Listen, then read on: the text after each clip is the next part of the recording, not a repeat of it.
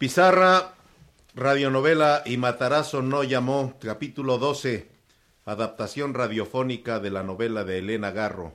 5, 4, 3, 2.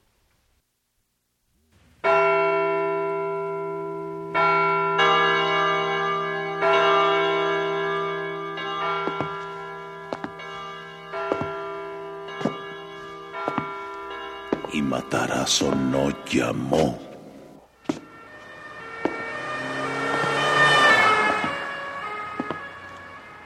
Matarazo no llamó.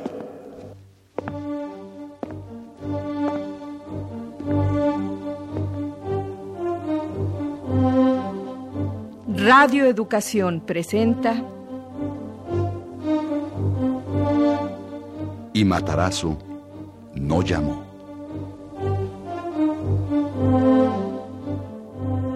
Adaptación radiofónica de la novela de Elena Garro.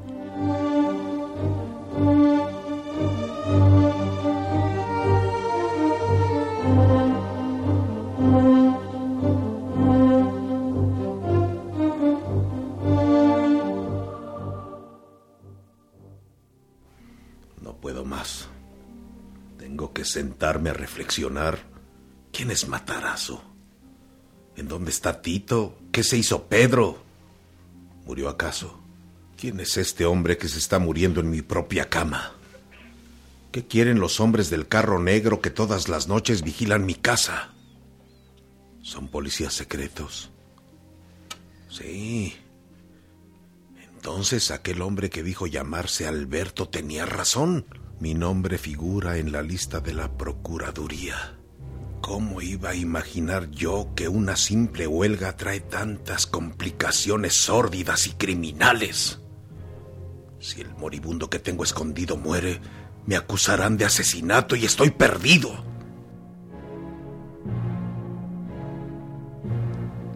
Eugenio Yáñez se sentía acorralado y perseguido.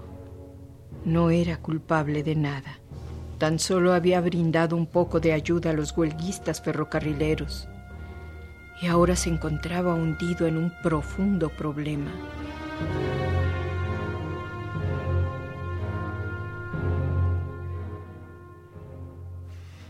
Voy a salir por dos horas, compañero.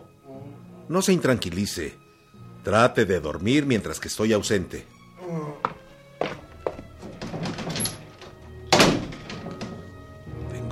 Aunque sea un rato de esta pesadilla. Iré a cenar al Sorrento y después al cine.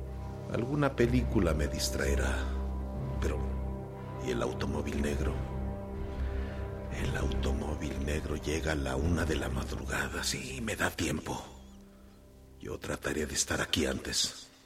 No quiero saber nada de Tito, ni de Pedro, ni de Matarazo. Ya tengo bastante con este herido. A fin de cuentas, todos ellos son unos desconocidos. Yo les hice un pequeño servicio y ellos ni siquiera se han preocupado por este hombre.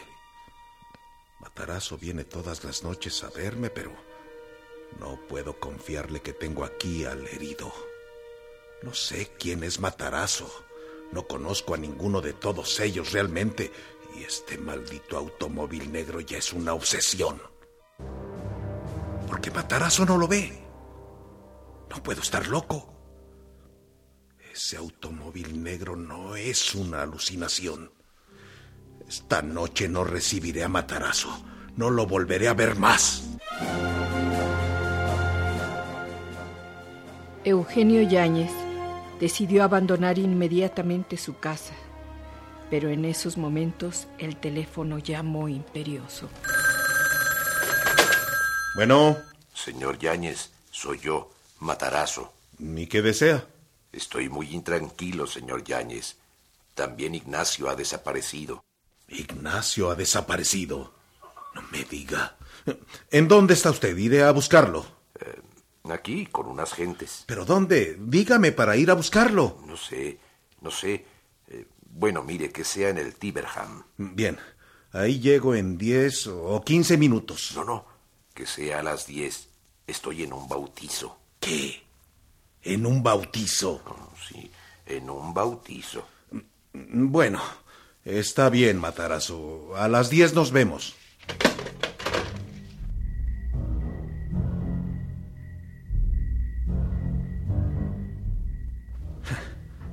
Matarazo se está burlando de mí. Lo dejaré plantado y me voy al cine. Todo esto es estúpido.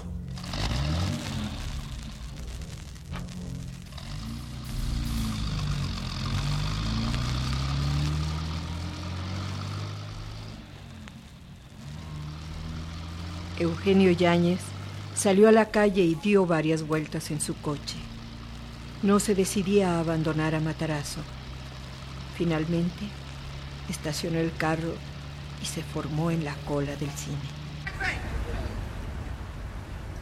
Pero no estaba tranquilo. Había algo misterioso que lo empujaba a ver aquel personaje. Igual que antes, esa misma fuerza lo había empujado a llevar cigarrillos a los huelguistas.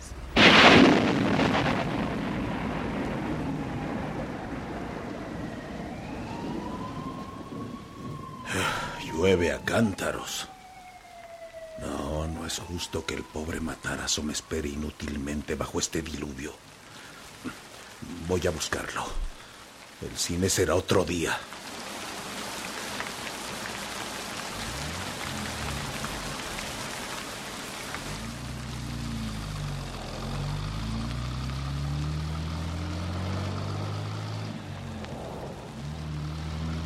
Abandonó la cola y corriendo bajo la lluvia fue nuevamente a su automóvil. Dio varias vueltas a la deriva, perdido en pensamientos contrarios. La lluvia golpeaba con furia el parabrisas y este hecho tan simple lo ponía de mal humor. ¿Por qué debo acudir a esta cita disparatada a las 10 de la noche en lugar de entrar al cine y comer una barra de chocolate? Después hubiera cenado en Sorrento. Bueno, algo tengo que hacer. Ese maldito automóvil negro me vigila y, yo tengo que hacer algo. Tengo que descubrir qué desean esos individuos de mala catadura que vigilan mi puerta. Matarazo me puede ayudar en esa empresa. Sí, seguramente él puede ayudarme. Tengo que verlo esta noche. Hay que llegar hasta el final. ¿Final? ¿Cuál podría ser el final de todas estas pequeñas locuras que he cometido? Locuras, locuras, son locuras. ¿Acaso no tengo en mi lecho a un moribundo desconocido y dentro del aparato de televisión una pistola que fue disparada? El moribundo puede fallecer y yo, Eugenio Yáñez, seré acusado de asesinato.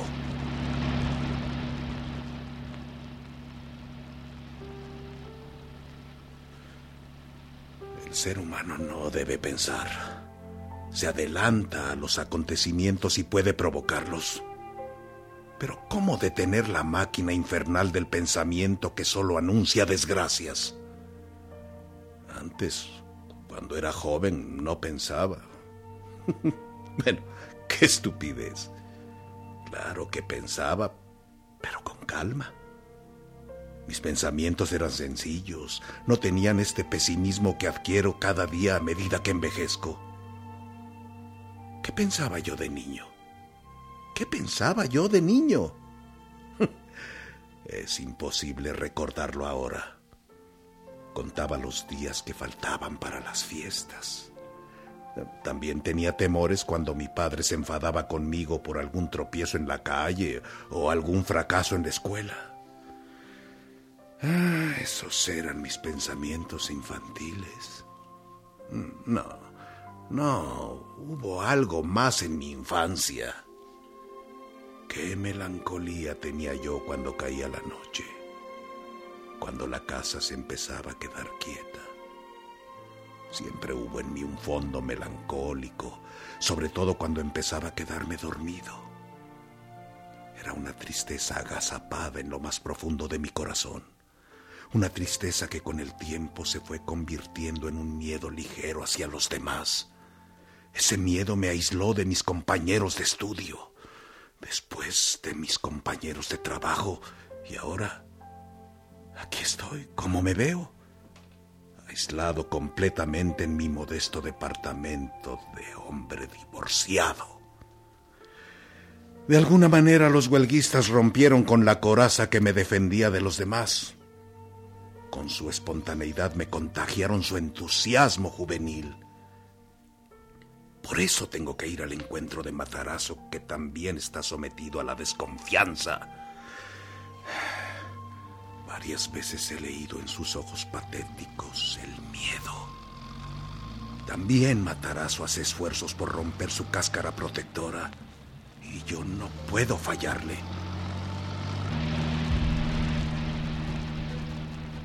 Un poco antes de las 10 de la noche, Eugenio Yáñez enfiló su coche anticuado hacia la avenida Juárez. Al llegar al punto de reunión, descubrió a Matarazo esperándolo en la calle. Se veía muy desvalido, resguardándose de la lluvia bajo una saliente del edificio. Se había levantado las solapas de la chamarra para cubrirse del agua y del viento que barría la calle. Se detuvo, abrió la portezuela del coche y Matarazo se introdujo en el asiento delantero con aire alborozado.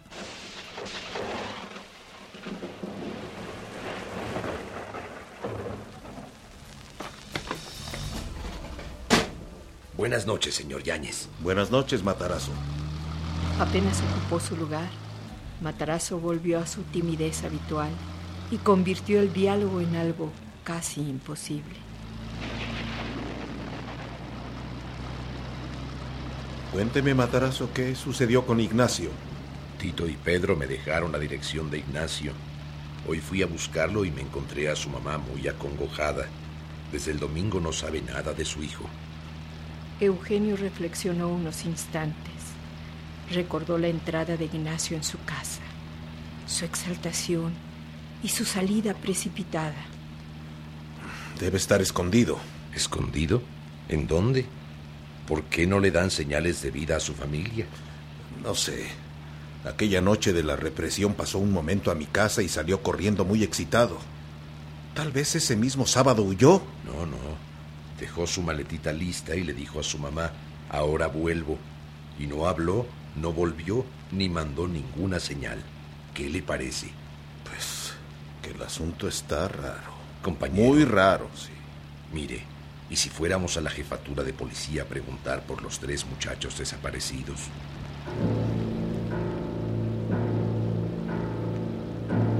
Eugenio tuvo una sacudida y se volvió hacia Matarazo. Matarazo lo miró a los ojos con aire pasivo. La jefatura de policía. ¿Cómo voy a ir ahí si tengo en mi cama al herido y enfrente de mi casa a los hombres del automóvil negro? Es increíble que me proponga semejante disparate, pero debo controlarme. No me vaya a descubrir. No, no. Sería correr un riesgo inútil. A lo mejor nos agarran también a nosotros y entonces ¿qué podríamos hacer por ellos? Es cierto, no pensé en eso. Esos son tan atrabiliarios. El coche negro me da mala espina. Si al menos no estuviera ahí. ¿Usted no conoce a alguien de arriba que pudiera informarnos en privado y a título amistoso? Sí, conozco a muchos de arriba, pero no sirven para nada. Déjeme pensar.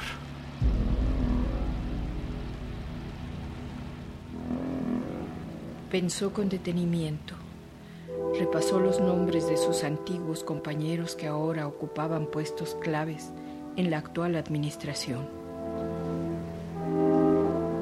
No, ninguno me merece confianza a pesar de su amabilidad. Hermano, ¿te acuerdas?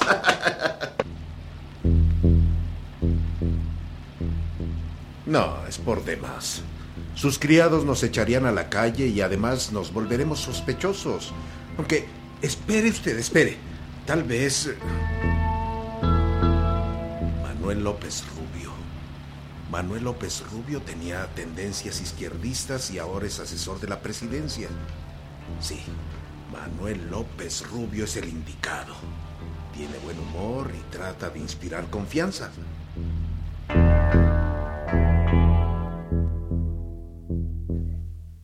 López Rubio era un tipo simpático, alto, moreno, barrigón y cínico.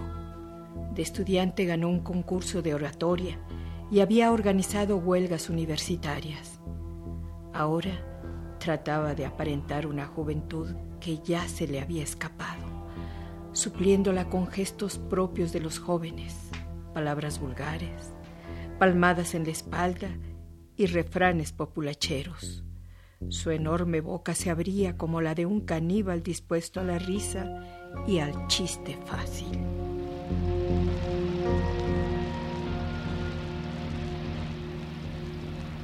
Ya sé, Matarazo. Vamos a ver al asesor de la presidencia, Manuel López Rubio. Era cordial, muy cordial.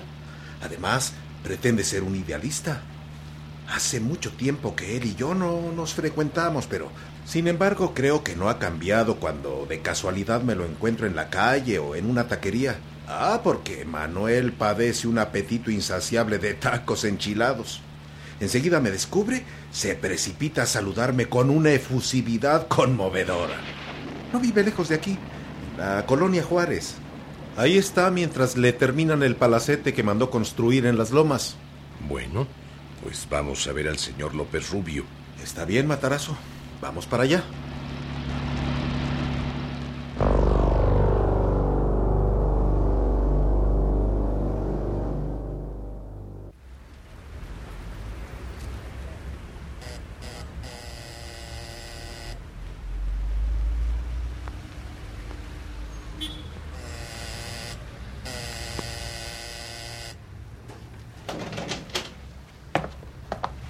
¿Qué desea usted? Eh, disculpe, eh, licenciado López Rubio.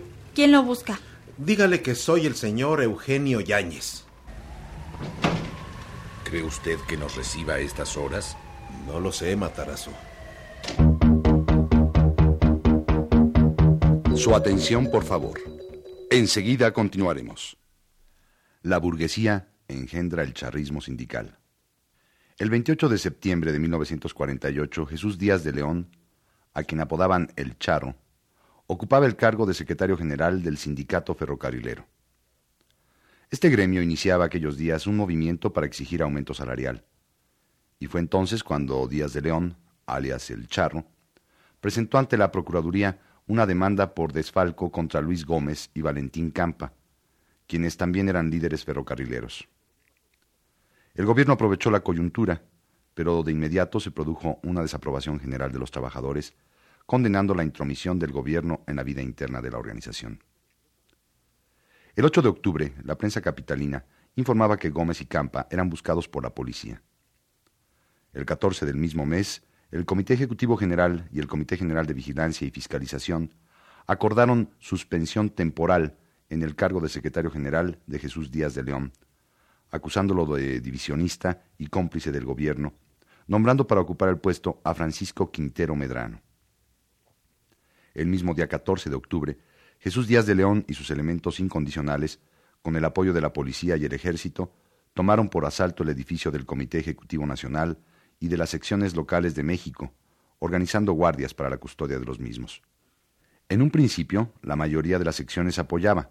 Sin embargo, las condiciones ya no favorecían a los rieleros, pues tenían en su contra la política del régimen, el anticomunismo del partido oficial, la persecución contra elementos de lucha desatada por la CTM y otras centrales gobiernistas, la represión a toda acción anticharra en las diferentes secciones, la gritería de la prensa venal y corrupta. Todo ello minó las fuerzas más combativas del sindicato ferrocarrilero y facilitó la imposición de dirigentes. El día 26 de octubre Gómez ingresó a la cárcel preventiva del DF, en tanto Campa era buscado afanosamente por la policía. Las primeras investigaciones pusieron en claro que el dinero reclamado se había gastado con autorización del sindicato, pero la represión continuó. Fueron arrestados otros dirigentes a nivel nacional y local. Ante estas medidas represivas, las organizaciones obreras respondieron con un gran mitin de protesta y con pasos más firmes para el establecimiento de una nueva central. No obstante, el día 27 de octubre, la Secretaría del Trabajo y Previsión Social reconoció a Jesús Díaz de León como secretario del sindicato y lo autorizó para cobrar las cuotas sindicales, despachar la correspondencia y tramitar las demandas de los ferrocarrileros. De inmediato se anunció por la prensa que en el sindicato petrolero habría también una campaña depuradora. El objetivo era parar las acciones de coalición proletaria y proceder luego a su desintegración. El presidente alemán acordó que el gerente de los ferrocarriles nacionales procediera a plantear la modificación del contrato colectivo de trabajo y todo el plan de rehabilitación ferroviaria recayera sobre las espaldas de los trabajadores. Al poco tiempo Campa fue encarcelado, en tanto que Gómez se entregaba en brazos de la burguesía gobernante, por lo que fue liberado en breve plazo. Así la burguesía engendró el charismo sindical. Así se inició una nueva variante de la política de intromisión burguesa en el seno de las organizaciones obreras. Tomado de breve historia del movimiento obrero de Edeimiro Maldonado. Muchas gracias. Continuamos.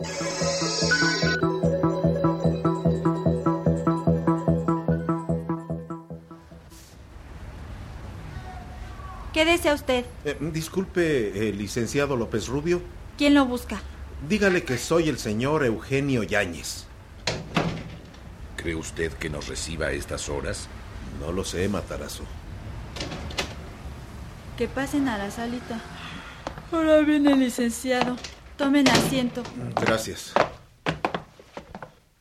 Vamos a tener suerte. Aquel era un salón enorme y de gusto dudoso, decorado por Teresa, la mujer de Manuel, quien se consideraba una aristócrata venida a menos debido a su matrimonio con Manuel. El decorado de aquella habitación daba una impresión equívoca. Muebles del siglo XIX, sillones de madera negra labrada con forros escarlata y paredes cubiertas de espejos ahumados. Eugenio, hermano, ¿qué te trae por aquí? Hace años que no nos vemos. Dame un abrazo, hombre, caray, qué gusto. Hombre, igualmente. Pues ya ves, vine a pedirte un pequeño servicio. Es muy urgente y por eso me atreví a despertarte. No, no, no es eso que me despertaste, no es cierto. No me acuesto como las gallinas. bueno, pues mira, estoy aquí porque me preocupa la desaparición de tres huelguistas. Tito, Pedro e Ignacio. Estos muchachos fueron golpeados el sábado pasado cuando la policía rompió la huelga de los ferrocarrileros y, y ahora pues no sabemos nada de ellos. Es posible que a través de tu influencia logremos tener información rápida y concreta de su paradero. El rostro grueso y sudoroso del consejero poco a poco pasó de la alegría al asombro y luego a lo sombrío. Eugenio, es increíble que me molestes a estas horas por esos agitadores. Pero es que Ay, Manuel, no exageres. No se trata de agitadores. Se trata de tres huelguistas jóvenes. ¿No te das cuenta de que su conducta no responde a la realidad política ni económica de México? Pero es que... El país está en pleno desarrollo. Y vienen esos sinvergüenzas a poner todo patas arriba. Estás fuera de la realidad. ¿Qué es lo que pasa contigo, Eugenio Yáñez? Estás fuera de la realidad. Fuera de la realidad. Ah, sí. Sí, me doy cuenta. Entonces la realidad corresponde a tus discursos y... Y nada. Tú has estado siempre en las nubes. No entiendes nada de política constructiva. Estamos trabajando muy duro. Muy duro para levantar este país. Me sales ahora con la historia de tres agitadores. Mira, en estos momentos no es tolerable una huelga. Pero la huelga ya se deshizo. Te hablo de tres muchachos. Tres delincuentes irresponsables que se han enfrentado a la ley no merecen nada. Tú no debes preocuparte por ellos, ni debes preocuparme a mí. Yáñez contempló distraído los retratos de novia diseminados por las consolas negras del salón. Se puso de pie y Matarazo, que no había abierto la boca, lo imitó. El que vive fuera de la realidad. Eres tú, Manuel.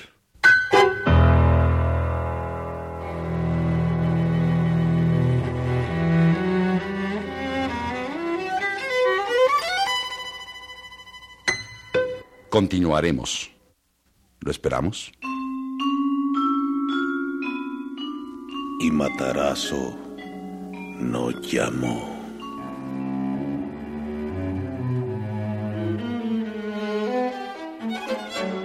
Adaptación radiofónica de la obra de Elena Garro. Actuación de Carlos Pichardo, Graciela Orozco y Federico Engels. También participaron en este programa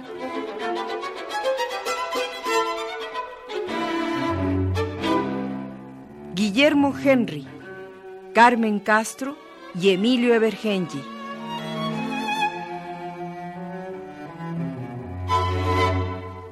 Controles técnicos, Fortino Longines. Efectos físicos, Cruz Mejía. Musicación, Vicente Morales.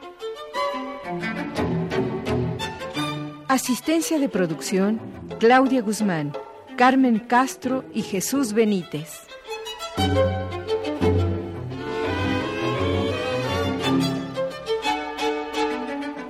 Esta es una producción de Radio Educación a cargo de Edmundo Cepeda.